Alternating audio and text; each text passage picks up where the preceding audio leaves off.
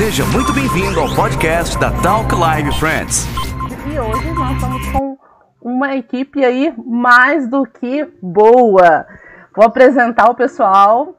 Para quem não conhece o Jornal da Live, que acontece no LinkedIn toda quinta-feira às 21 horas, tem que participar, porque hoje nós estamos aqui com os dois organizadores, participantes, entrevistadores, conteudistas, eles são top. Matheus e Paulo Silvestre. Sejam bem-vindos. Obrigado, Ana. Obrigado, Obrigado Denis. Boa noite para todo mundo. Muito bom estar Gratidão por vocês estarem com a gente aqui hoje. Joia. Muito, muito bom, muito bom mesmo. E assim, para a gente não perder tempo, gostaria que você se apresentasse, Matheus, gostaria que você se apresentasse, né, para o pessoal que não te conhece. E depois, Paulo, você também. Beleza. Bom, é, então, para quem não me conhece, aqui, meu nome é Matheus Zuniga Silvestre, sou estudante de jornalismo, atualmente no quinto semestre. Então, bem no meio, né, ainda sofrendo bastante, assim, chegando no fim quase mais ou menos, mas enfim. É, Estou no Jornal da Live, né, como a Ana falou com vocês, né, que esse projeto, assim, esse jornal que apresento junto com meu pai, já faz mais ou menos, é, é pouco mais de um ano, assim, eu começou lá no fim de dezembro de 2019, isso. Então, tô aqui, assim, tipo, como um aprendizado, mesmo, principalmente pela experiência. Entrei totalmente, assim, como voluntário, né, a gente estava tendo uma conversa nós dois, e achou que isso era uma coisa legal, né, uma coisa que pessoas gostariam. E eu pensei, é, por que não, né? E, enfim, acho que falar um pouco mais sobre mim, uh, vejamos, um cara, acho que tranquilo, me considero uma pessoa engraçada. Às vezes fico, acho que talvez um pouco mais, um pouco mais estressado, digamos assim, dependendo do dia da semana. Mas, em geral, assim, eu sou mais suave hoje em dia. Uhum.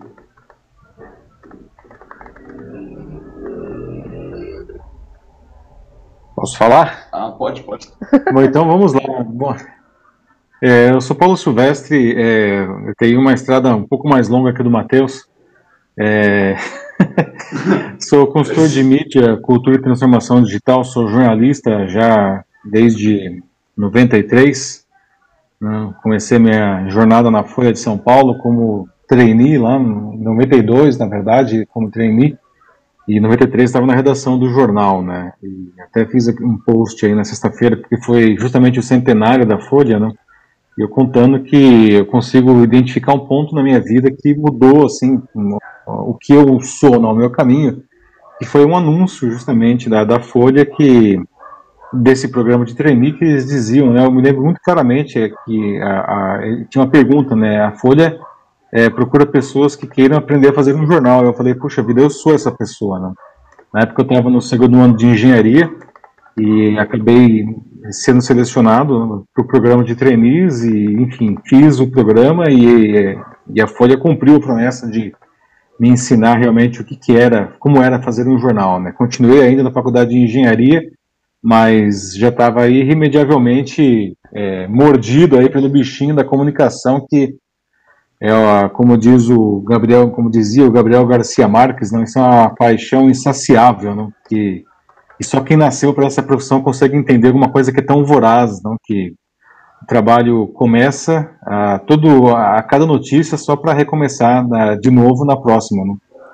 E bom, então estou bastante tempo também no mundo digital, não trabalho no com jornalismo digital desde o dia zero, não? quem colocou a Folha de São Paulo na internet lá em 95 fui eu, é, eu era repórter de ciência, não, e achei que quem escrevia sobre a internet não era nem caderno de informática, era caderno de ciência, eu achei que seria legal colocar a Folha na internet lá em 95, não, a, a direção do jornal demorou quatro meses para aceitar isso, não, é, mas o fato é que em julho de 95 a Folha Web nasceu um um projeto embrionário que depois se transformou no universo online. E eu nunca mais saí dessa vida de desenvolvimento de produtos digitais desde então. Então, ah, fora isso, em paralelo, tem uma carreira acadêmica também, não? Ah, como professor na área, já há mais de uma década. A Ana, inclusive, foi minha aluna já também, né? na PUC. E, e bem, é isso, não? E a minha, minha vida aí está intimamente ligada à questão da, da, da, comunicação digital e da mídia digital. E o Matheus agora está me acompanhando, não? E é um, é um a, a, independentemente do, do, do, projeto em si ser muito legal, o projeto do Jornal da Live, não é trabalhar nele junto com o Matheus é um, um ganho adicional aí muito bom. Nossa, que legal, legal mesmo. E quem participa, quem já segue o Jornal da Live sabe o quanto que é legal o entrosamento de vocês, né? Quanto que isso funciona tão legal. Mas antes disso, Denis, por favor, seu presente, meu amigo, meu parceiro de live. Olá, pessoal. Sou o Denis Castro, gestor de projetos cineastra, idealizador dos projetos Olhares, que a gente faz às quartas-feiras, conversa com nossos amigos, né, trazendo um olhar diferente sobre a vida, sobre desenvolvimento pessoal e autoconhecimento. E às sextas-feiras tem a nossa dica, o Aperte F5, que é uma revista semanal que eu criei para ajudar vocês a assistir o melhor que tem da sétima arte. Mas a gente quer saber do povo, o povo quer saber, quer saber algumas perguntas das nossos convidados. É Ana, mas, mas e Ana, quem que é Ana? Ana! É, mas primeiro vamos saber quem que é a Ana, né? a Ana é a mineira. A Ana é empreendedora, adora tecnologia, adora inovação, adora eventos. Uh, desenvolvi o, junto com uh, o Reinaldo Oliveira, nosso parceiro, que a partir de abril está conosco novamente depois das suas férias longas. Estamos com saudade, Reinaldo. É, é a Talk Live o ano passado e foi uma graça, foi muito bom participar. E antes eu participava só nos bastidores e agora estou colocando minha carinha aqui. Mas é isso, adoro uh, trabalhar com tecnologia, a internet para mim foi algo que me despertou para o mundo que eu falei, cara, nunca mais, eu quero viver dentro da internet. Eu praticamente estou fazendo isso. Mas é muito bom tudo isso. E, e a, a Talk Live é realmente esse canal, né, que a gente construiu aqui. Hoje a gente tem vários braços para ampliar mais ainda a Talk Live que ela hoje não está mais somente ah, no formato no YouTube, mas também é podcast. Então, se você uh, está nos ouvindo, você também pode nos ouvir depois no nosso canal como podcast e você vai encontrar todas as nossas informações lá também. Então, é, para vocês não saírem correndo e fugindo das nossas perguntas, porque nós vamos começar com as perguntas. vamos lá. É, vamos começar. É, Denis, faça a sua pergunta. Vamos lá, Matheus e, e Paulo. Sempre tive uma dúvida, né? Eu estava conversando com a Ana sobre essa pergunta. Qual a diferença do jornalismo de hoje, Paulo, com o passado e que você está vendo diante do seu filho agora, estudando também jornalismo? As matérias são as mesmas, os contextos são os mesmos, ou teve uma mudança em relação a isso? Ou seja, deixar algum tipo de aprendizado para trás? Em relação a hoje? Mudou muito, com certeza, né? É, o jornalismo é uma profissão altamente dinâmica, né? Todas as profissões, evidentemente, sofrem mudança ao longo do tempo, mas o jornalismo, é, eu acho que é uma profissão que particularmente sofre essa, essa mutação, né? A minha carreira é, como jornalista, ela tem aí um pouco mais de 25 anos, né? 20, 28 anos, né? E quando eu comecei lá, não, bom, para início de conversa, né? É, eu, eu até conhecia a internet, mas por conta que da que eu tinha visto, eu usava um pouquinho de internet na Poli, lá como na faculdade de engenharia, mas a internet era um negócio que você contava, enfim, hum, eram pouquíssimas pessoas no Brasil, no mundo que tinham acesso a isso. Né? Então, quando eu comecei o trabalho, é, o jornalismo era impresso, né? não existia jornalismo digital. É, eu lembro que o, o máximo da. o cúmulo da, da, da, da, globalização que nós tínhamos na redação do maior jornal do Brasil, que era a Folha, não? Era uma TV de 14 polegadas ligada na CNN. Uma TV de 14 polegadas ligada na CNN. Mesmo porque a própria TV a cabo ainda era uma coisa muito recente aqui no Brasil. Né? A TV por assinatura chegou aqui atrasado no Brasil, nos anos 90. Não? Então, a, as notícias chegavam para nós não, é, por telex. Né? É, tudo bem que já Telex modernizado, porque não tinha mais. Eu cheguei até a pegar o Telex lá, aquelas vias carbonatadas, tudo lá, não. Mas depois de um tempo, pelo menos o Telex já estava direto nos terminais, né? Que nós tínhamos os terminais dos computadores, não. Mas era isso, não. Então, a, o, o, trabalho jornalístico ele era extremamente mais difícil de ser feito. Ah, porque nós não tínhamos essa facilidade de entrar numa, abrir uma tela de, do computador, do celular e encontrar, a princípio, qualquer informação. Para vocês terem uma ideia, estando dentro do jornal, se eu quisesse procurar uma informação do próprio jornal, eu tinha que sair da redação, ir para a biblioteca do jornal, que ficava no outro andar, procurar lá na, na, na hemeroteca, lá na, na, nas fichinhas de microfilme, procurar naquelas fichinhas igual de biblioteca, ver qual era a edição que tinha, colocar o microfilme na máquina, ou seja, era um processo que durava, no mínimo, meia hora para ter acesso a uma informação do próprio jornal, estando no jornal. É uma loucura isso. A gente tem acesso a informações de qualquer lugar, onde nós estivermos, a qualquer hora do dia, instantaneamente. Não? Ah, o que é, na verdade, facilita muito o trabalho. Por outro lado, por outro lado, não, isso é, deixa o pessoal um pouco mais preguiçoso também. Né? Eu acho que ao longo desses, dessas quase três décadas aí, é, e até por questões de custo das empresas e tudo mais, não, eu acho que a reportagem ela perdeu muito espaço. O jornalismo sem reportagem não existe. Né? Não dá para fazer jornalismo no Google, não dá para fazer jornalismo em blog, não dá para fazer jornalismo. Você tem que ir atrás da notícia. Né? E eu sinto que perdeu-se muito qualidade principalmente na, no, na virada do século, não, nos anos 2000 até 2010, é, eu acho que o jornalismo perdeu muita qualidade por conta dessa dessa busca frenética da informação, de querer dar o mais rápido, porque a internet até consegue ser mais rápida que o rádio, que é um negócio louco isso daí, não?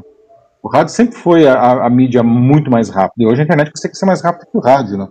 Só que eu sinto que existe uma perda de qualidade muito grande. Eu vejo com bons olhos, de uns anos para cá, é, as redações ah, resgatando um pouco dessa preocupação é, da busca pela qualidade. E particularmente no último ano e meio, aí no último ano, na verdade, não por conta da pandemia, eu acho que o jornalismo ele fez as pazes aí não com, com esse tipo de coisa e as pessoas as redações começaram a caçar com mais afim com a notícia, não?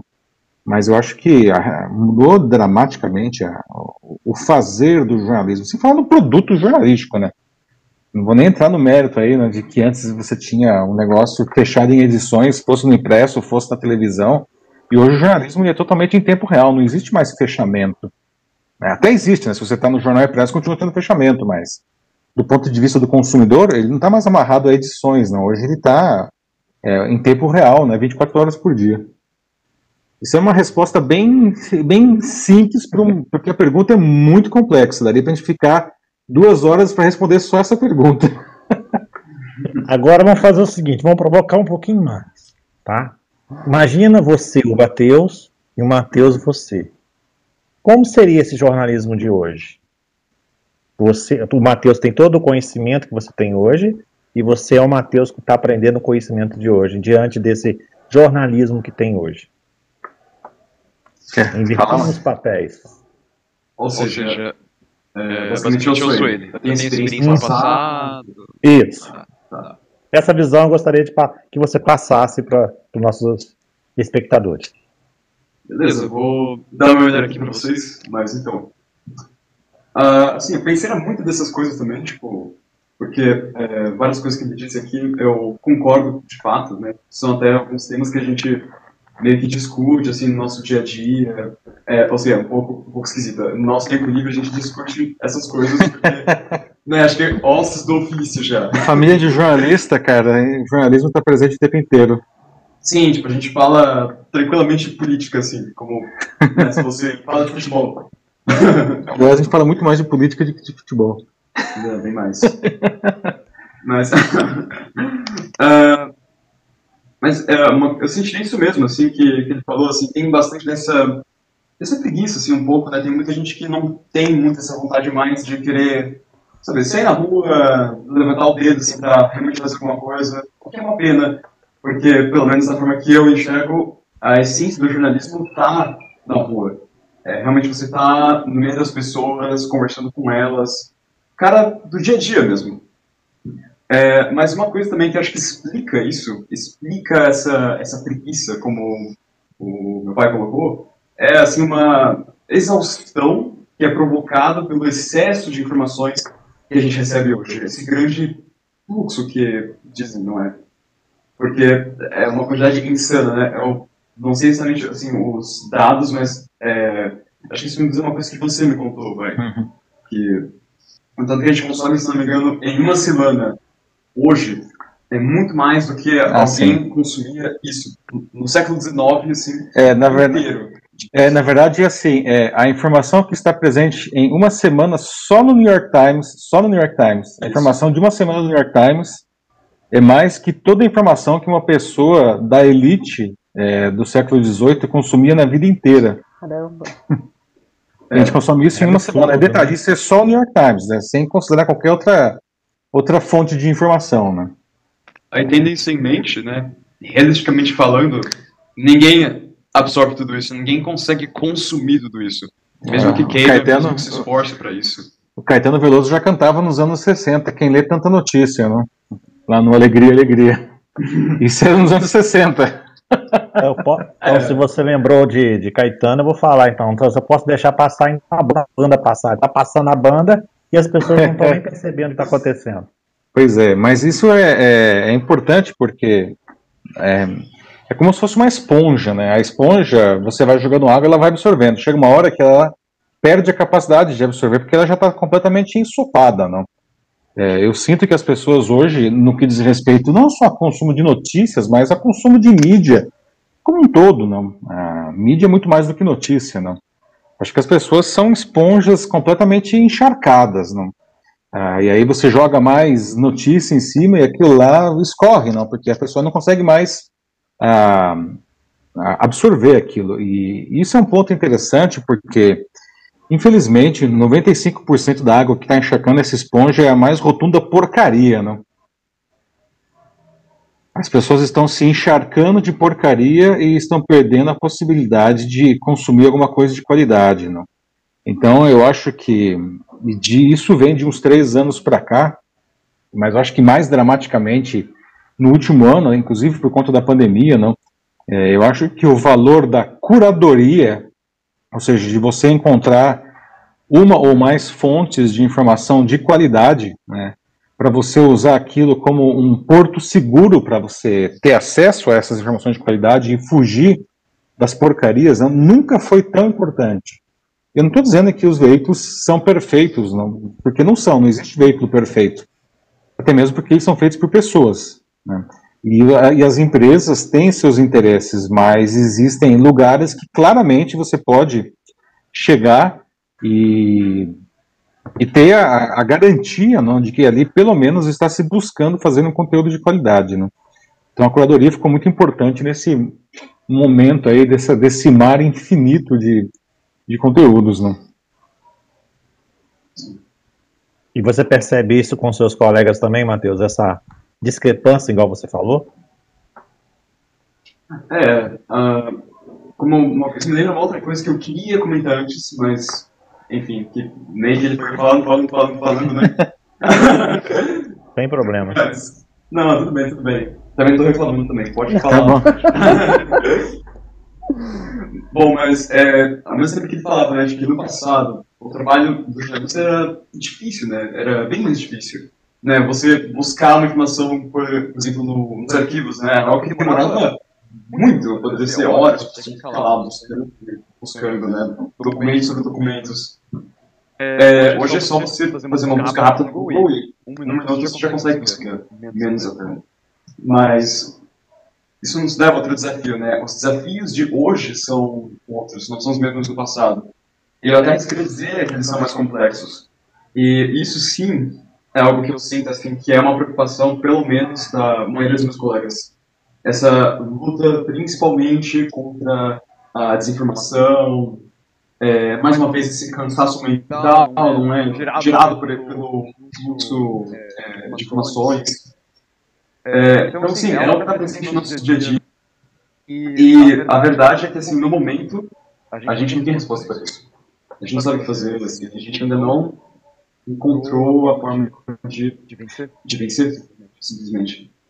Porque, como claro, né, tipo, na pandemia isso ficou evidente, é, nos últimos anos para cá, né, com a ascensão de certos governos, né, que acho que nem preciso citar aqui, mas, é, é, totalmente presente agora, assim, é quase, assim, um grande fato, assim, tem, assim, um peso bem evidente, assim, para todo mundo.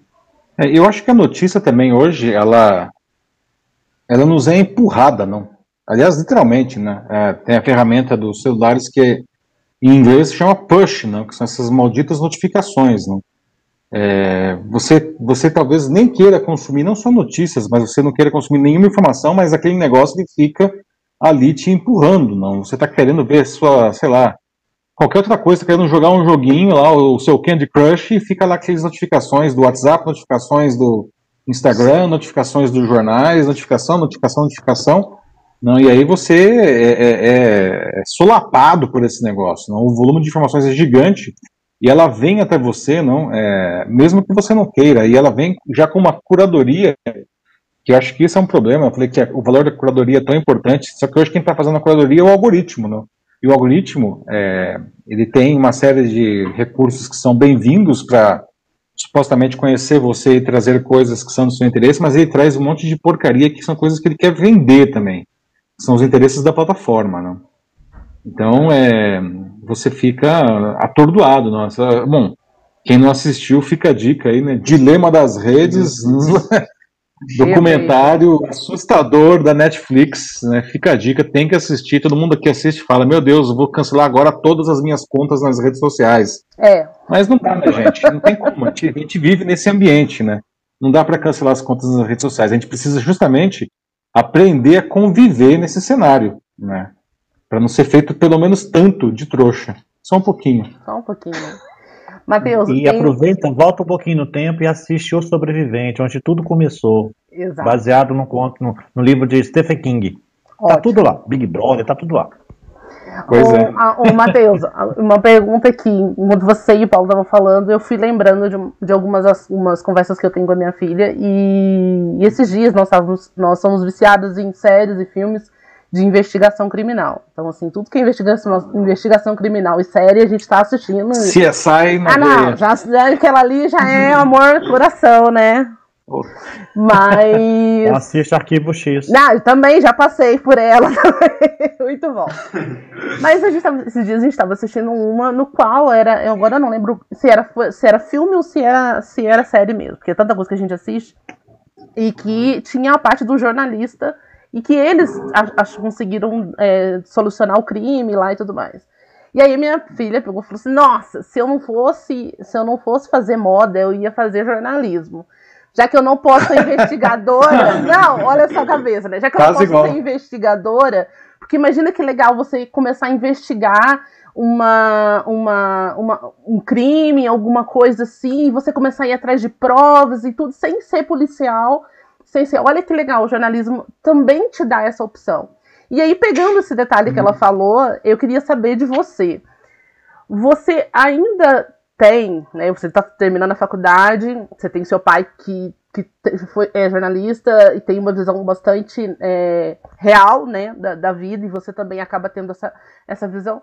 Você ainda tem a visão romântica, né, do jornalista que vai lá e consegue desvendar uma matéria e ele, e ele é o herói, né? Porque eu acho que eu cresci vendo o jornalista muito como isso, como um herói.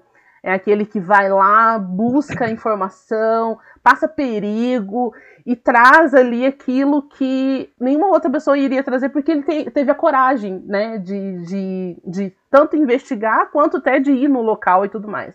Você tem essa visão hoje com tudo que você tem à sua volta, né, a nossa realidade, essa, essa, essa visão romântica ela não existe mais. Ah, eu acho que tem que ter, né? Hum. Assim, mas com uma certa moderação, digamos assim. Tanto que até tem uma síndrome, assim, que chamam de síndrome de Clark Kent, quando o pessoal entra no jornalismo. O pessoal entra e pensa que vai ser como Clark Kent, tipo Superman. Tirando os superpoderes, né? Tirando Mas acho que o cara só vai fazer reportagem especial, Exatamente. né? Exatamente. O cara vai né, cobrir assim, ataques terroristas, matérias dignas de Pulitzer. né, a maioria das vezes você não vai. Assim, a maioria das vezes você vai limpar a privada é. mesmo, entendeu? Ou Peter Parker, né? Começar igual Homem-Aranha, né? Peter Parker. É, tá mais pra Peter é, Parker que pra Clark pagar aluguel. É, jornalismo tem muito disso. Mas, assim, tem que ter essa moderação, porque você tem uma expectativa mais realista, né? Assim, você não vai chegar lá, já, né, tipo, beleza, meu estágio, né? Nem é o primeiro trabalho, estágio ainda. E aí o chefe já vai mandar lá eu, sei lá, é, Brasília, vou cobrir o cercadinho. Nossa, não. Puta, isso daí é, nem, nem estagiário merece cobrir o cercadinho. É, pesado. Quem não assistiu o Não cercado... faz isso, não. Não faz isso, não. Mas, assim, é engraçado que você citou, né, assim, as, as séries policiais, de detetive, né? Porque é, essa relação do jornalista com o detetive é uma coisa que eu já pensei muito. Porque é, é verdade. É realmente, assim, é uma relação muito forte que os dois têm. O jornalista, ele é totalmente como se fosse um investigador. Claro, assim, a gente não tem nenhum, nenhuma autoridade, assim, nenhuma Sim, voz sim, de prisão. É, mas tem bastante disso. Tem, assim, né? Claro, você pode pegar jornalistas investigativos que focam, assim, né, em casos de corrupção, né, na área de política ou é, no crime também, né, área policial.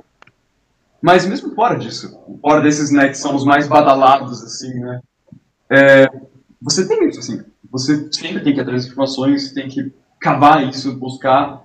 Então, mesmo alguma coisa como é, cotidiano, é, ou moda, cultura, tem investigação sempre. E vou dizer que é uma coisa que eu também pensei, tipo, nossa, é o máximo mesmo, assim, é ser detetive, praticamente. É, E, mas enfim, voltando a essa coisa que você estava falando antes, né, sobre essa romantização, só para reforçar aqui, se tiver alguém aí que, né, ma- outros jornalistas nos assistindo, ou pessoas que talvez pensem sobre jornalismo, é, é bom você ter essa visão romântica, porque ela é o que te faz você seguir em frente, sabe?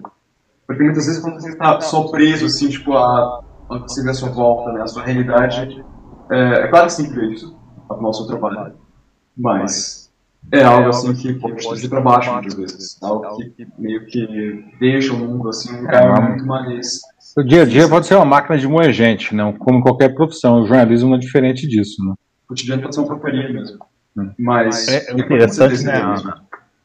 É, falando de jornalismo, não tem como você lembrar de Robert Langdon, que é aquele personagem do Código da Vinci, né? Que é o Exato. Dan Brown, que eu Uhum. amo. né? Ele é, É um, um historiador, ele é um né? historiador, é um historiador, mas é um investigador. Sim, Uhum. Isso que é bacana, é a mesma coisa de um jornalista. É a mesma exatamente. coisa de Indiana Jones o- também, é um historiador. É, né? bom, Então você tem Jones esse é lado.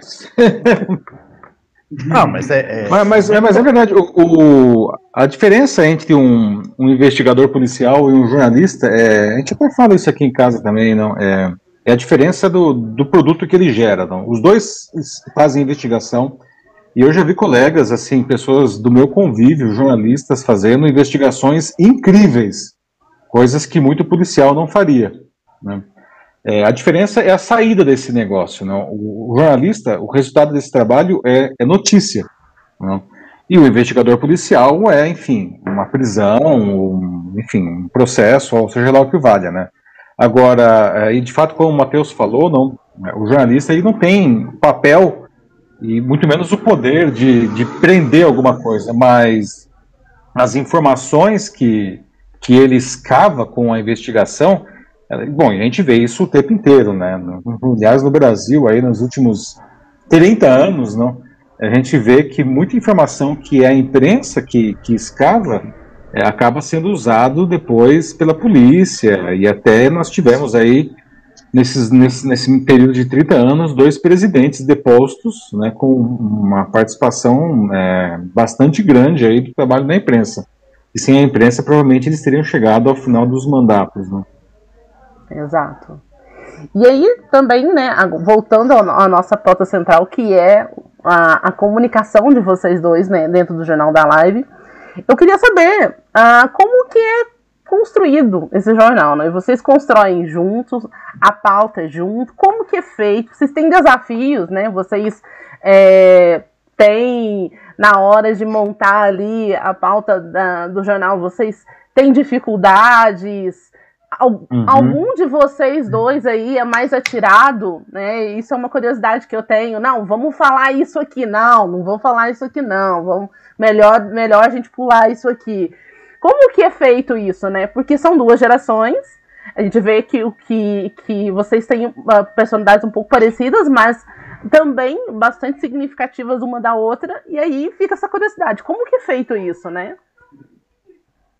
É, se você quer começar? Acho que pode ser. A grande dificuldade é que somos só nós dois, né? Então, é, o pessoal acha que a gente simplesmente liga a câmera lá na quinta-feira e sai falando, né? E não é nada disso, é um trabalho imenso antes, né?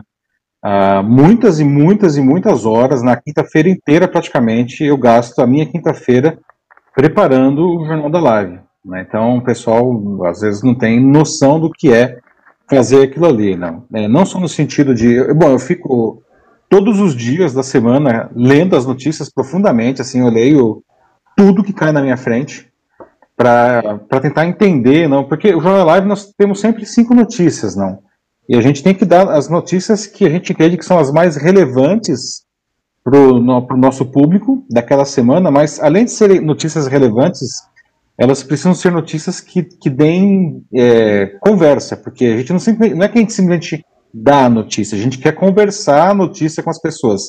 Então tem muita notícia que é importante que a gente não aborda, porque simplesmente a gente percebe que se a gente jogasse aquele assunto na, na pauta, as pessoas talvez elas não, não se engajassem ou não tivesse uma conversa fluida ali. Então essa notícia acaba ficando de fora, não?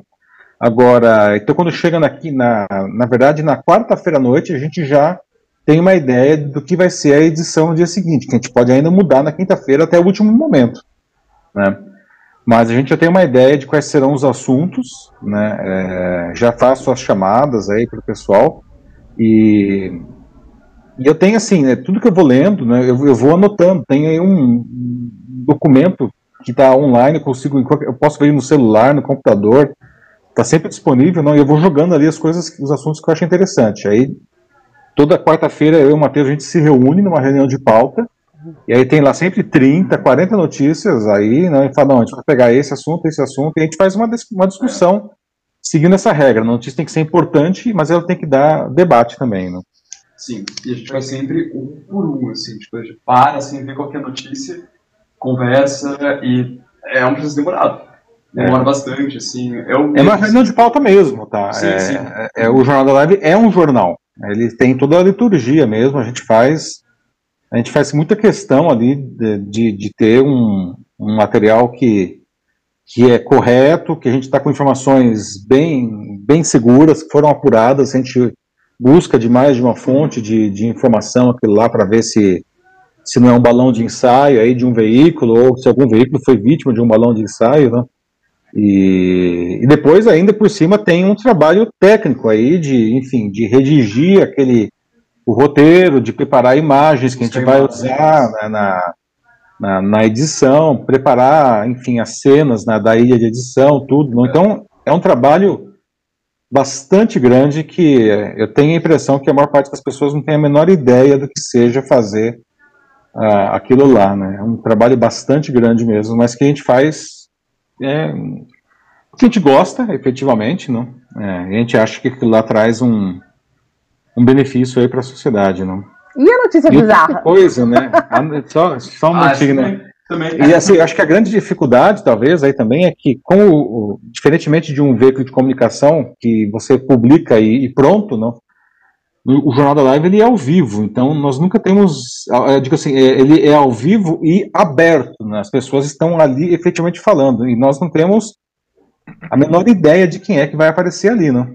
Nós tivemos já alguns casos bastante desagradáveis, né? felizmente isso foi, acho que o público foi se depurando com o tempo, não? Mas nas primeiras edições nós tivemos aí algumas participações que infelizmente você sentia que o cara estava lá só para tocar fogo no parquinho, né? Ele não queria debater, ele queria só ofender e tudo mais, né? E faz parte do jogo, né? Faz parte do jogo. A gente, a gente tenta manter aí, inclusive, nunca entramos num, no conflito, por mais que alguém ofenda, não, nós temos uma, uma única regra, não. A gente, a gente abraça pontos de vista divergentes, mas se tiver uma ofensa, aquela pessoa é ignorada, né? Ofensa é a única coisa que a gente não tolera pontos de vista divergentes a gente não só tolera como abraça. A gente quer trazer pontos de vista divergentes para o centro da discussão. Sim. É, assim, eu sou o cara que fica ali, né, durante o jornal. É, e o Matheus é, quem faz moderação. É, eu sou moderador. Então, tudo que aparece lá, assim, né, tanto as coisas super legais, né, uns belos insights, tipo, o pessoal mandando umas referências legais, né, o Denis aí sempre com uma referência cinematográfica interessante, Ana sempre animada aqui com a bizarra também. Mas, assim, né, pra cada comentário legal que tem, né, sempre vai ter lá, assim, tipo, de um cara, assim, que simplesmente vai partir pra ignorância, assim, sem mais nem menos. E mesmo quando esses caras, né, tipo, é, eu como moderador, eu, até às vezes decido ler esses comentários. É, porque acaba sendo interessante, acaba sendo uma coisa que não aparece sempre, né? E querendo ou não, é um outro ponto de vista. Sim. É parte do jornal, então é parte do nosso trabalho. Então eu vou lá e trago isso para discussão também. Até para ver, assim, um pouco, né, é, como, como, que vai se desenvolver isso, né? Como vai se desenrolar uma conversa, assim, com, com essa pessoa. Às vezes, dá algo legal, às vezes, assim, tipo, realmente tem alguma construção, assim, de algo novo ali, que é o que a gente busca, mas, infelizmente, muitas vezes é, não dá em nada, assim, ele fala A, a gente responde B, ele responde C. E, e aí fica por isso, assim, se o cara ficar assim por muito tempo, aí eu, infelizmente, sou obrigado a deixar pra lá. Uma pena. E quem que é o crítico nessa aí? Eu até comentei com a Ana antes da, da, desse bate-papo, assim, eu acho que o Matheus é o crítico na escolha da, da, das histórias que você mostrar. Pelo que você parece na sua personalidade, que eu percebo, pode ser que eu estou errado, mas parece que você tem um senso de crítico. Por quê? Porque entra o lado do, do Paulo, que é a parte jornalista, né? Entra a parte do jornalista e você entra com o lado um pouco do lado crítico. Por quê? Porque você é o moderador da live, né? E quando eu participo e coloco alguma coisa para vocês, porque eu quero enriquecer essa live de vocês. Porque não é aquele momento só, não. Na hora as pessoas vão assistir novamente e aquilo ali vai engrandecer. Quer queira ou não. Esse sim. é o propósito que sempre falar. Sim, sim. É, principalmente durante a estudo da pauta, né? Assim, tem assuntos, para vocês terem uma ideia, né? Que sempre aparecem. Então, já é moda, né? Vocês já sabem, né? Já que assistem sempre vacina, é, educação, uma coisa que aparece muito, né? A volta ou não das aulas presenciais, alguma coisa que aconteceu no, lá no, no governo, sempre tem esses, sempre. É, e tem que ser falados, porque não só porque é algo que sempre gera debate pela natureza deles, né, e como está super ligado com o cotidiano, mas porque as, as pessoas querem ouvir. Né? A gente sempre fala de vacina, geralmente é sempre o primeiro assunto, mas sempre está lá no alta urgência pessoal gosta disso. Mas é, é o mesmo, assim, né? Tipo, como quem faz parte da produção, né? Quem tá ali também apresenta e às vezes pensar um pouco, né? Hum, talvez o pessoal quer mudar um pouco, né? Eles gostam de falar de vacina, mas talvez eles queiram pensar em um negócio um pouco mais, mais diversificado, assim, para quebrar o gelo, né? Porque às vezes falar de vacina o tempo inteiro, é, por mais que seja importante, pode ser algo bastante. É, e, vira o jornal da é, vacina, não? Jornal da Vacina. É, é, aliás, é, é, a gente já fez a piada do Jornal da Vacina, mas isso é uma coisa que a gente precisa cuidar. Aliás, qualquer veículo de comunicação precisa cuidar. Você não pode. Evidentemente, você tem que dar as notícias que as pessoas querem falar, mas você tem que tomar cuidado para que você não fique refém disso daí, não? senão daqui a pouco você só fala de vacina. E tem outras coisas para falar, não? Então, às vezes a gente precisa até falar, não, hoje não vamos falar de vacina, pelo menos não vamos abrir com a vacina vamos dar chance para outros assuntos, né? por mais que as pessoas gostem de falar de vacina. Né? Exato. Inclusive notícia bizarra aí, né? Que a Ana estava é. perguntando. Né? Adoro! Eu fico, eu fico, na expectativa qual que vai ser a notícia do, da, da, quinta, porque geralmente são notícias risada, ótimas. Não, jeito, não, são notícias ótimas, assim, que te pensar. Pra mim, uma das melhores foi a do Pix. Ah, o Pix Tinder, né? Pix Tinder foi, assim, sensacional, porque, não, cara, eu falo, brasileiro é doido demais. Mas continuando. Pois é. É, eu queria saber também, é, eu também, eu, né, estávamos conversando sobre, a, porque a gente também faz pauta, tá? Não é tão organizada quanto a de vocês, mas a gente também faz, tá? A gente também faz um dever de casa. É, como é que surgiu né, a, o Jornal da Live, né? A, o formato que vocês hoje apresentam. Por que, que eu pergunto isso? Uh, primeiro, voltando ao nosso tema inicial, né, é, a transformação digital né, ela veio, né, ainda mais agora nesse período de pandemia, ela unificou gerações, né? A gente viu tantas pessoas idosas usando o computador, fazendo videochamada, coisa que muitos não conseguiam fazer, eles tiveram que aprender, então assim, realmente houve uma, uma aproximação. E vocês, é, quando vocês pensaram no Jornal da Live, vocês imaginavam que isso ia conectar tanto vocês? Porque eu acredito que deve ter aproximado muito vocês. Então, ah, a, a, pergunta é, né, como que surgiu né, e como que essa aproximação, de, de, que são duas gerações, são dois pensamentos, eu acredito que, como mãe, eu sempre tenho algumas divergências com a minha filha, porque são idades diferentes, são perspectivas diferentes. Por mais que a gente dá super bem, sempre tem alguma coisa que ela vê com um olhar diferente que eu também vejo. Vocês, né, também acredito que devem passar por esses momentos de, de, de divergências de olhares, porque são gerações diferentes. Sim. Como que isso, uh, como que vocês conseguiram trazer né, a, a algo tão bem feito, tão bem organizado e tão bem agradável, né? Tão, na verdade, tão agradável que se tornou a estrutura que vocês fizeram do Jornal da Live. É, assim, foi um processo, né? Quando começou, é, até na minha introdução, acho que eu falei meio que de forma mais rasa, né, sobre como isso começou, mas era em 2019, assim, a gente estava terminando, assim, o segundo semestre, né? Estava quase entrando de férias. E, né, enfim, é, tava aqui já, assim, sempre conversando sobre as coisas que acontecem, né? né conversa de família de jornalista. Então, né, fala de política ao invés de futebol, assim, normal.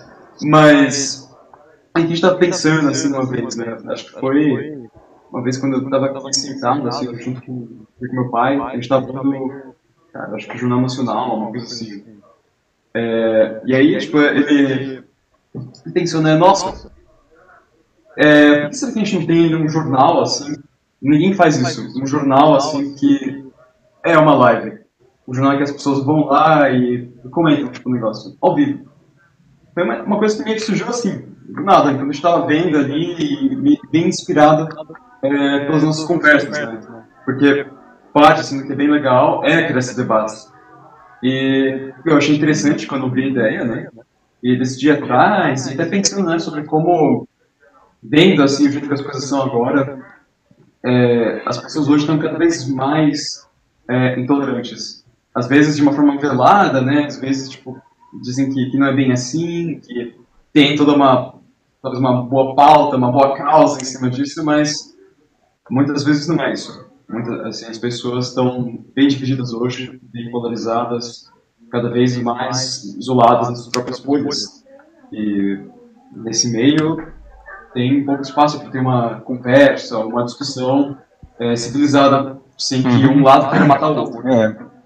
Então, a gente pensou nesse Jornal da Live, jornal da live não só como para simplesmente informar as pessoas, mas também para tentar oferecer um, um, espaço, um espaço que possa promover esse tipo de conversa. E é uma conversa mesmo, né? É. Porque assim, o que a TV tem, aliás, há muitos anos já, eles usam, por exemplo, a questão do Twitter, não?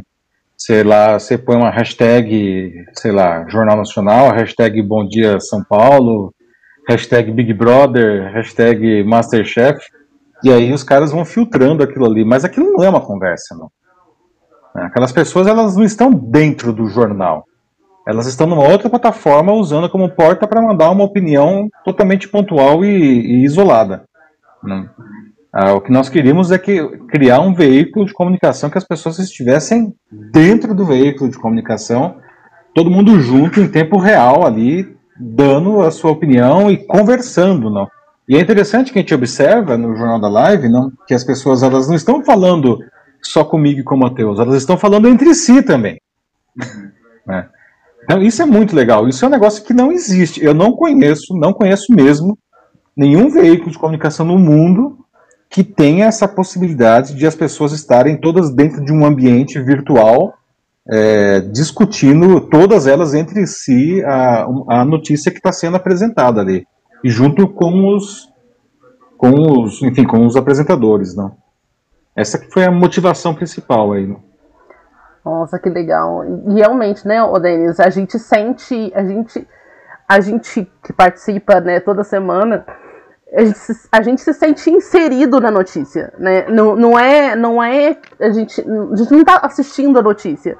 A gente está inserido dentro da notícia, então a gente está falando a gente tá ali. Conversando a notícia. Exatamente. Então realmente é uma, é uma, é uma sensação muito boa de, de de comunicação e de você pensar mesmo, porque realmente é, eu várias vezes é, vocês estão falando sobre alguma coisa, alguém comentou, eu estou comentando o comentário dela e a gente está conversando e aí uhum. é, e é tão interessante porque aumenta as conexões, porque você acaba conhecendo outras pessoas, né? Ah, o Joaquim aqui Muita tá... gente se conheceu dentro do Jornal da Live já. Ah, o Joaquim que, eu não conhecia. A Ana Muniz, é, a Ana, Ana Muniz, Muniz né? também, assim, é, é são conexões que, assim, que, que se tornaram próximas, que realmente, assim, a gente não tinha.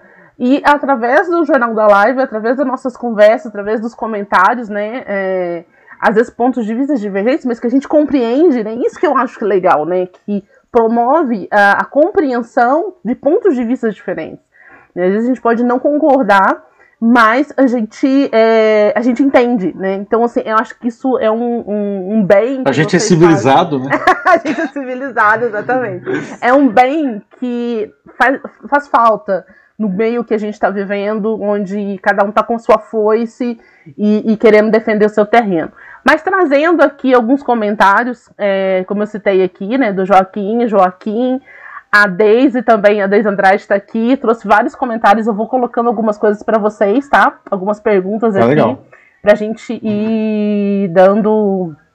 O Joaquim coloca aqui, né, que a E-Digital oferece um plano de diagnóstico de desafios a serem enfrentados, uma visão de futuro e um conjunto de ações. Olha só que interessante. E Verdade. ele traz também. também está sempre presente. Sempre. Não? não, os comentários eles são ótimos. Com certeza. A, a Deise pergunta aqui é, se, se. Bom, perguntar para você, é, Matheus, que está aí hum. dentro do. Já pensando nos seus, nas suas, seus estágios. Acabaram a revisão? Não existe mais? Vocês podem comentar sobre isso, então a Deise pergunta se acabou a revisão dos jornais, porque é uma coisa que a gente tem visto que muitos dos jornais impressos vêm com muitos erros, e o mais interessante que eu também já, já tinha percebido isso, como que alguns jornais, uh, jornais televisivos, como que eles fazem é, e, comentários de erros de programações anteriores. Coisas que eu, eu sempre gostei de assistir jornal, eu nunca vi com tanta frequência. E eu vejo assim com muita é. frequência, eles sempre falam: olha, ontem foi falado o nome de fulano, era um nome errado. Ontem foi citado o que aconteceu em tal lugar e não foi. Ou às vezes até no bloco anterior, assim. É, até no bloco anterior. Então, assim, o que está acontecendo? Vocês acreditam Bom, que é velocidade, é, é, é, mão de obra que não está qualificada? O que está acontecendo? Muitas coisas aí. Primeira coisa, eu acho que é respeito com o público. Jornais, jornalistas sempre erraram. Mas é, eu acho que hoje, apesar de toda essa velocidade, é, eu acho que hoje os jornalistas.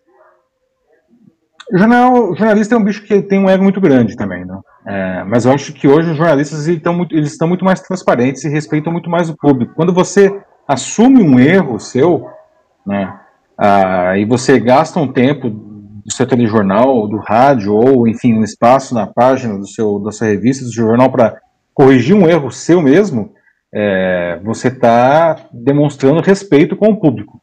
Porque sempre erra, não existe, não existe. O jornalismo ele, ele é feito é, dentro da, da, do possível, né? Assim, as pessoas não têm ideia do que é fazer um jornal impresso, que é uma coisa que tem um dia inteiro para fazer, parece que fosse muito tempo, né? Ou uma revista semanal, uma semana, é, nossa. Gente, é. Eu comecei a trabalhar na Folha, não, eu fechava diário, não. Comecei na verdade com os cadernos semanais lá, informática, mas depois eu fui pro diário e eu olhava aquilo, e falo, às vezes era assim, o jornal ele fecha uh, oito, oito e meia, né? Era sete horas, eu olhava aquilo e falei, hoje não vai fechar o jornal. E sempre fechava. Eu falo, não é possível, cara. É um milagre que se renova diariamente. Tudo bem, tem toda uma estrutura, que lá é uma máquina super azeitada, não? Mas assim, a, a, a, como eu digo, as pessoas elas não têm a menor noção do que é isso, não. Você está vendo aí o jornal nacional ou qualquer telejornal que você está fazendo, o jornal ele ele está começando, primeiro bloco lá, as pessoas estão fechando as notícias do terceiro bloco e o jornal já está no ar. Você está entendendo o nível de pressão? O terceiro bloco ele vai chegar. Não tem como você parar o tempo. E as pessoas estão fechando notícias do terceiro bloco quando o jornal já está no ar. Não, então é, é óbvio que se cometem erros nessa hora. Né? Então é, eu diria que é um milagre que se cometam tão poucos erros. É um milagre. Né? É uma prova de que realmente existe profissionalismo e técnica nessa história. E muito suor também. Mas até resgatando, acho que a primeira pergunta que foi feita, que foi a evolução do jornalismo, poxa vida, não. É, lá atrás as equipes elas eram muito maiores para fazer menos coisas, não. Existia o repórter, que era o cara que fazia reportagem. E não escrevia, quem escrevia era o redator. Então o repórter fazia reportagem, entregava para o redator que, que, escrevia, que entregava para o revisor que revisava. Isso não existe há muito tempo, né? Editor. É, e tinha o editor que era o chefe, não. Hoje não existe mais isso, não. É, Hoje não existe. É, o, o repórter, ele é redator, ele é revisor, ele é videomaker, porque em tempos de jornalismo multimídia, você faz tudo, né? Você grava áudio, você capta o vídeo, uhum. né? Tem que fazer tudo. Se duvidar, você edita o vídeo. Uhum. Lá em 95, lá quando eu estava no jornal impresso ainda, é, já não tinha mais a figura de redator e revisor. Eu era fazer tudo. E eu, e eu montava a página, eu era diagramador também. E eu estou falando isso em 95. Mano. 25 anos depois, muita água passou por baixo dessa ponte aí. Caramba, eu tô assustada. É. Ah, e quando chegava, por exemplo, eu já fiz edição de vídeo em jornais, você tinha até em programa de TV, e quando chegava aquela notícia que você tinha que colocar no meio, você tem só cinco minutos para colocar, pega e é. faz agora. Sim. É, desse cinco jeito. minutos. Não é tão simples, não. Nossa, já, já tá no ar, ela vai sair aqui agora. Nossa. E não pode atrasar, não pode atrasar, nem o jornal impresso. O pessoal, ah, não, me dá mais cinco Não tem cinco minutos, cara. Não tem cinco minutos. Se dá a hora de fechar e não fechou, liga um taxímetro, que assim, é uma faca na sua jugular. Caramba. Sabe por que, que não pode atrasar? A gente acha, né, que, sei lá, você é jornalista, você acha que você pode atrasar o jornal. Ah, atrasar cinco minutos, que diferença faz? As pessoas só vão ler amanhã, pensando aqui no jornal impresso, né? Isso daí é uma visão, primeiro que é uma visão completamente equivocada do processo industrial. O jornalismo é um processo industrial. A gente não está fazendo literatura, certo? A gente não tem todo o tempo do mundo. E é um processo. Se você atrasa o fechamento, você está atrasando o cara lá da gráfica, que vai atrasar o cara que faz os encartes manualmente, que atrasa o cara do caminhão, que atrasa o cara do avião, no caso do jornal tem que ir para outra escala. Quem é você para achar que você tem direito de atrasar o fechamento do jornal? Você está ferrando toda a cadeia, todas aquelas pessoas que estão trabalhando e esperando o seu trabalho ficar pronto para eles poderem ir embora para casa. Processo bem Custa quem vai ler, né? É, Custa quem é. vai ler. Verdade. Exato. Nossa, que trabalho, hein? Eu imaginava que era mais fácil. Mas as pessoas acham que o jornalismo é fácil. Ah, senta aí a bunda e escreve. Né? Gente, não é assim. Não é mesmo. Para escrever roteiro não é fácil. Não é Tem fácil, gente. Isso é trabalho. É trabalho, é, é técnica, muito suor e muita paixão, né? Porque só só gostando mesmo para entender esse trabalho, como disse o Gabriel Garcia Marques, né? Que era jornalista. Sim. Prêmio Nobel de Literatura, mas também jornalista. O Joaquim coloca aqui, né? Estamos comparando a preparação das notícias do Jornal da Live como no pós-redação da TV SIC Portugal, que tem debates entre apresentadores. Olha só que top! É, pois é. Não, eu, eu, eu acredito assim que, que realmente é, quem, por isso que eu, na hora que eu pensei em trazer vocês, eu falei, não, eu quero falar sobre o Jornal da Live, porque realmente as pessoas precisam ver e ouvir depois, né, o quanto que, que realmente há de dedicação para tá o jornal às 21, né, ali na quinta-feira e vocês estarem ali preparados para entregar o conteúdo. Eu acho que as pessoas elas precisam conhecer um pouco o que os outros fazem para elas valorizarem um pouco mais, né? Eu vejo que as pessoas uhum. elas, é, é, como eu falei, eu não eu não, não podia imaginar que botar um jornal na rua passava por tudo isso. Para mim era algo simples. Eu ainda estava ainda lá em 1900 bolinha que o jornalista só fazia a reportagem, né? Ele mandava pro editor, pro redator e tipo que fizerem lá tá feito. E hoje não, né? Hoje, hoje o cara faz tudo. Então, realmente, é, a gente acaba olhando e pensando, putz, a gente tem que ter um pouco também de, de resiliência, empatia, porque não é, não é tão simples assim, né? Não, a, a, a banda não toca tão perfeitinho assim, então a gente tem que dar um. Não é mesmo. Né? né? E, ô Denis, cadê aquela pergunta? Aquela pergunta, aquela. Aquela boa. Hum. Aquela boa, né? Aquela boa pergunta que você guardou na manga então, tá aí. Essa aqui é Paulo. Ih, Ana, você essa vai dar, vai dar lei, hein, Denis? Matheus, é pra você, hein, tá? Se o Paulo fosse um personagem, ele seria o que, Matheus? Quem? Um personagem. É. E por quê? Me explica por quê também, tá? Hum. Não, vale, não vale pra não. Depois vai inverter. Aí o Paulo com o Matheus, tá? Então vamos lá. Putz, assim. É, se você pensa em um, assim, eu lembro de uma apelido que chamavam ele assim, desde o ensino médio, que era de Clark, justamente, e de Clark Kent. Só que assim, aqui a gente tá com um Superman, digamos assim, aposentado. olha só, Paulo, olha só. Então, Clark Kent, tá. Agora o, o Paulo e o Matheus. O Matheus, quem que poderia ser como um personagem? Caramba, agora me pegou, hein? Eu pensar aqui, tem que achar um personagem que tenha as características dele aí, não? Isso. É. Você já é Clark Kent, só que fala que é Clark Kent aposentado, olha só. Não fui eu que disse, Ana. Nem corta na edição, tá? Tem toda a índole e tudo, mas tem uma questão assim de. Enfim. Não, tá ótimo, tá perfeito. Agora uhum. eu quero ver o Paulo falar de você. Que personagem. É, eu, tô, eu, tô, pensando em um personagem aí que você pegou agora aí, né? Um eu sei, só que eu não vou falar não, tá? É. Depois eu falo. Tá na minha cabeça já. É. Por isso que foi o motivo da pergunta. É, pois é, né? Porque assim, eu vejo é, quais características que eu, que eu apontaria assim, né? Uma pessoa uh, muito responsável, né? com valores uh, bastante firmes, uh, dedicado, bem-humorado. Poderia ser um personagem. Não estou conseguindo pensar num personagem para isso daí, né? Que, que tem essas, essas características, né? Ah... Ixi, Maria. Não sei. E agora? Eu, sei... eu não sei pensar, não consigo pensar no eu personagem. que é? Eu falei que. Mesmo. Sei lá, não. Ah... Posso falar do Matheus? Pode. Tchim, tchim. É. Nossa. Tintim pode ser, pode ser mesmo. É. Pior que tava com isso na cabeça. Tintim.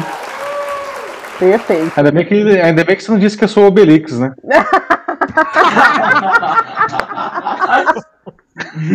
Não, é que o Obelix come mais que você. É verdade. O Obelix come mais ainda. Pela forma dele agir, pela forma dele pensar, pela forma dele ser crítico, lembra muito do Tintim. Exatamente. Exatamente. E, não, e tem essa questão da, da, dos valores, como eu falei, né, bastante definidos, não, tem uma ética bastante clara, não. É, eu acho que Tintin é um bom personagem mesmo. Boa, gostei, aprovo. Aprovo a escolha. Ai, tudo, perfeito. Matheus, o Nick e Tintin, olha só. Ó. Não, perfeito. Ficou muito bom. E, é, continuando, uma outra pergunta, é, essa, essa tal que ia ser bastante curiosa. Matheus, um, se você uhum. tivesse é, que definiu seu pai, tá? Como profissional uh, e como, como pai, com a experiência que você vive com ele, né? Qual a palavra você usaria para definir essa experiência que você tem com ele dentro do Jornal da Live, né? Dentro dessa, dessa interação, dessa aproximação que vocês têm? Uma palavra. Uma palavra. Tanto profissional quanto pai. Sim, Nossa. uma palavra que resuma tudo isso. É.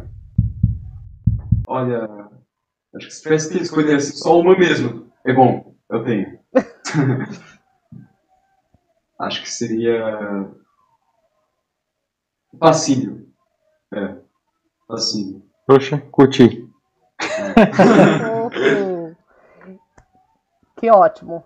Nossa, perfeito. Paulo, a mesma coisa, essa experiência que você tem com o Matheus, né, de estar tá vendo ele crescer, se desenvolver, né, como homem, como profissional, como filho. Como que você resumiria toda essa experiência em uma palavra? Eu sei que é muito difícil, mas tem que ser com uma palavra. É. Eu estou em dúvida entre duas palavras aqui, então eu vou falar as duas, tá? Eu acho que um, vida e futuro Ai, que lindo! Matheus, então vou que... deixar você colocar mais uma palavra, tá? Já que seu pai falou dos para ser né, justa aqui.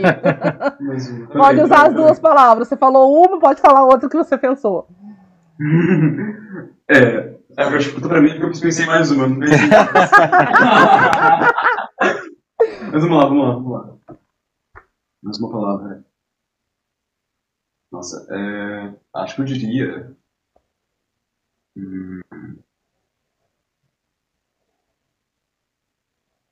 Inspiração. Inspiração. é. Algo assim que realmente faz com que você siga em frente mesmo, sabe? Alguém, tipo, te dá uma boa referência, assim, uma boa imagem que você é, tem que fazer, assim. É tipo, tem que fazer o que não tem que fazer, assim, tipo, é realmente uma referência. Uma referência de verdade. Que bom, gostei também. Que tudo, que tudo. Posso falar uma palavra para os dois aqui, Ana? Pode! É. Manda. Os dois me apresentam uma palavra muito importante que está precisando ser mais trabalhada nas pessoas: resignação. Porque vocês se doam, vocês se aprendem, mas têm a sensibilidade e a humildade de aprender com os erros também. Resignação é isso. Para vocês dois, a palavra Legal. significa resignação. Perfeito. Maravilhoso. e agora, como a gente caminha para o final do nossa, do nossa live, a gente sempre tem uma pergunta que a gente faz para todo mundo. Que amanhã, às 8 horas da manhã, quem está ouvindo hoje, né? Ou quem vai ouvir em outro dia e vai pensar né, no que vai acontecer no outro dia. A gente sempre pede que vocês deixem, deixem uma dica né, para amanhã, quem ouvir isso, como que ele Pode. Aí, na verdade, eu vou fazer duas perguntas, né? Como pais, né, que têm dificuldade de comunicação com seus filhos, porque as gerações estão bastante é, em choque, como que vocês podem é, orientar eles a dar o primeiro passo para construir o que vocês estão construindo através do Jornal da Live? E a segunda pergunta seria ah, para empresas, né, que têm pessoal de gerações diferentes, somente empresas que têm aí 20, 30 anos de mercado, normalmente tem alguns profissionais que já estão, às vezes, desde o começo da, da empresa. E aí entra o estagiário, entra né, o, funcionário júnior ali, cheio de garra, cheio de ideias, e, e entra em choque com aquele que já está ali, que, que fez sempre a mesma coisa, e ambos têm dificuldade, né? E eu vejo que a dificuldade não é só de quem já está há muito tempo fazendo a mesma coisa, mas também a dificuldade é daquele que, que quer inovar e quer fazer um monte de coisas e não consegue enxergar, né? Como que isso é, como que funciona. Então, na verdade, seriam duas dicas, né? Uma como pais, uhum. como família, né? Como que vocês conseguem é, que amanhã, né? Quem ouvir, que o pai, a mãe que ouvir isso e falar, putz, cara, eu queria que meu filho fizesse uma atividade comigo, eu queria ter alguns momentos assim, né, ter essa intimidade que vocês têm. E para quem é empresa e fala, putz, eu tenho lá o meu o meu funcionário que está há 40 anos aqui, eu queria que ele, sei lá, se tocasse um pouco com o pessoal que está entrando novo, mas eu não sei como fazer essa comunicação, né? Eu acho que assim, é uma palavra responde para os dois, né? Na verdade, são questões de geração as duas, né? Eu acho que a palavra é, antes de mais nada, respeito. Né? Respeito é, às diferenças, respeito para você ouvir genuinamente o que o outro tem a dizer, respeito para você acolher as ideias do outro. E isso, respeito é uma via de mão dupla, né? Ah, o mais velho tem que respeitar, ouvir e acolher o mais jovem e vice-versa. Eu acho que grande parte dos problemas que a gente vê nas famílias e a gente vê nas empresas uh, tá decorrente, é, é, decorrente da, da falta desse respeito. Né? Então eu acho que para começar o dia amanhã, não comece a, a, a olhar para quem está à sua volta, para as outras gerações e, e, e genuinamente, né, de coração aberto, uh, ouvir o que essas pessoas têm para contribuir e querer fazer de verdade alguma coisa com, com isso daí, não. De novo, uma via de mão dupla. Não adianta só um lado respeitar e o outro não. É, eu ia dar uma resposta num estilo bem semelhante. Também pensei assim, uma palavra que acho que vale para os dois, que é paciência. Paciência. Porque, pensando no caso, por exemplo, das empresas, vamos por aí primeiro já que né, eu não, não sou pai. ok, você tem lá tanto, você tem os seus seniors, né, veteranos, assim, macaco velho, mas você também tem os mais novos, né, seus estagiários, os recém-formados. E hoje, isso é uma coisa que a gente vê né, no mercado de trabalho, tem esse embate muito forte entre gerações. Os seniors, eles se irritam com os mais novos, porque eles são inexperientes, às vezes eles trazem ideias assim que são muito utópicas e não fazem ideia de como executar isso. Não tem uma boa noção, talvez, da realidade, de como as coisas são lá dentro. É, e às vezes são irritantes mesmo. Às vezes, tipo, fazem muito barulho, não calam a boca. Tipo, tipo eu, eu não calo a boca. Se me deixam falar, eu falo. Enfim, até eu cair morto, assim. Mas, por outro lado, também, assim, os mais jovens também, eles olham para os mais velhos e, assim, é, o que eles veem é uma pessoa antiquada, com valores ultrapassados, muito ligado à tradição, assim, apegado ao povo, que, sabe, se fecha para tudo. E acaba sendo irritante também. Vira, né, um boomer. Mas, então, entende? Os dois lados vêm coisas assim que são realmente defeitos assim que é, ambos têm. Realmente eles têm, mas às vezes não reconhecem isso. Mas é justamente por isso que você tem que ter paciência. A paciência de que às vezes você vai ter que né, ouvir assim, alguém na sua cara, tipo, que vai falar coisas que você não quer escutar.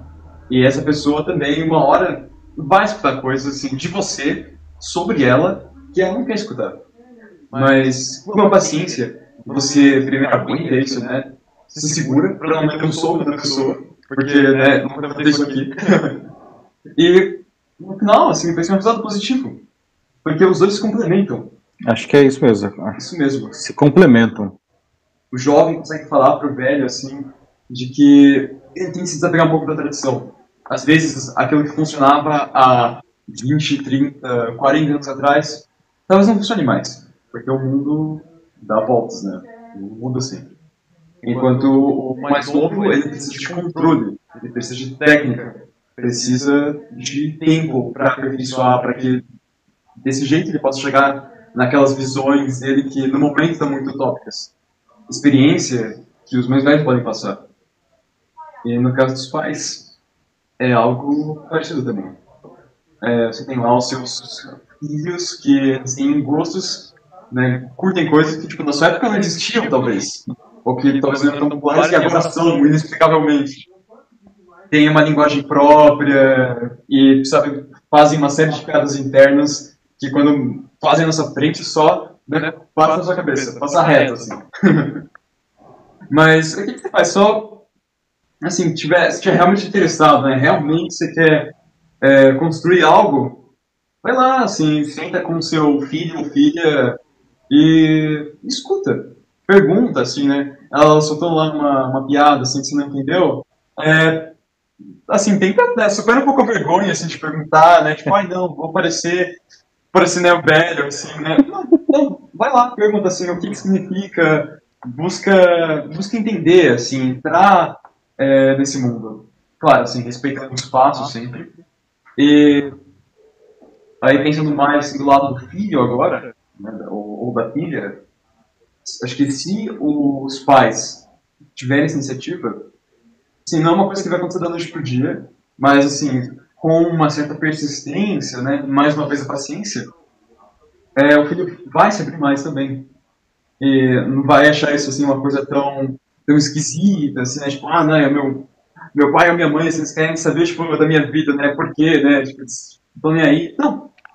Ele vai embora perceber de que eles se importam sim. De que pode ser uma coisa legal para eles também. E aí, com o tempo, você vai ter essa proximidade. Você vai ter, assim, essa, essa melhora nessa relação. Então, é só acreditar e ser persistente. Realmente acredito nisso. Nossa! Denis! Mas nunca que a gente ia ficar em 40 minutos. Mas nunca! Sentar. Muito Ana, bom. Dentro do que o Paulo falou e o Matheus falou, a gente pode acrescentar aquela cena de Karate Kid, né? Sim. Que é põe casaco, tira casaco, põe casaco, a metáfora, aí tira casaco.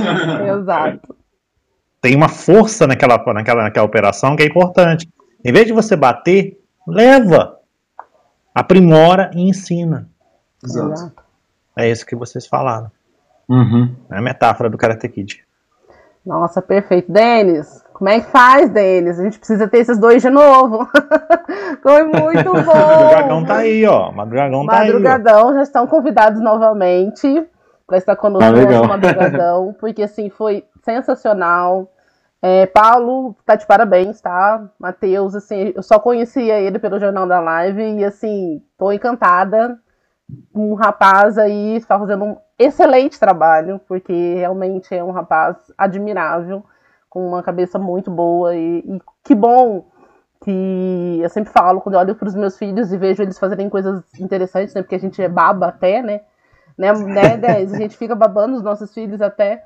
Mas quando a gente vê eles fazendo alguma coisa ah, e, e trazendo uma ação madura, né? Um olhar diferente do mundo, como que eu me sinto aliviada? Porque eu posso não salvar o mundo, né? Eu posso não conseguir fazer, transformar ele da forma que eu gostaria que ele fosse mas pelo menos eu estou contribuindo, colocando seres humanos no, né, dentro dele que Uhum. em algum momento vão fazer uma diferença, né? Então é, eu fico muito feliz de saber que Paulo também você conseguiu aí colocar mais um ser humaninho que Eu vai fazer muita coisa boa aí como jornalista. Espero que seja um grande investigador jornalístico aí.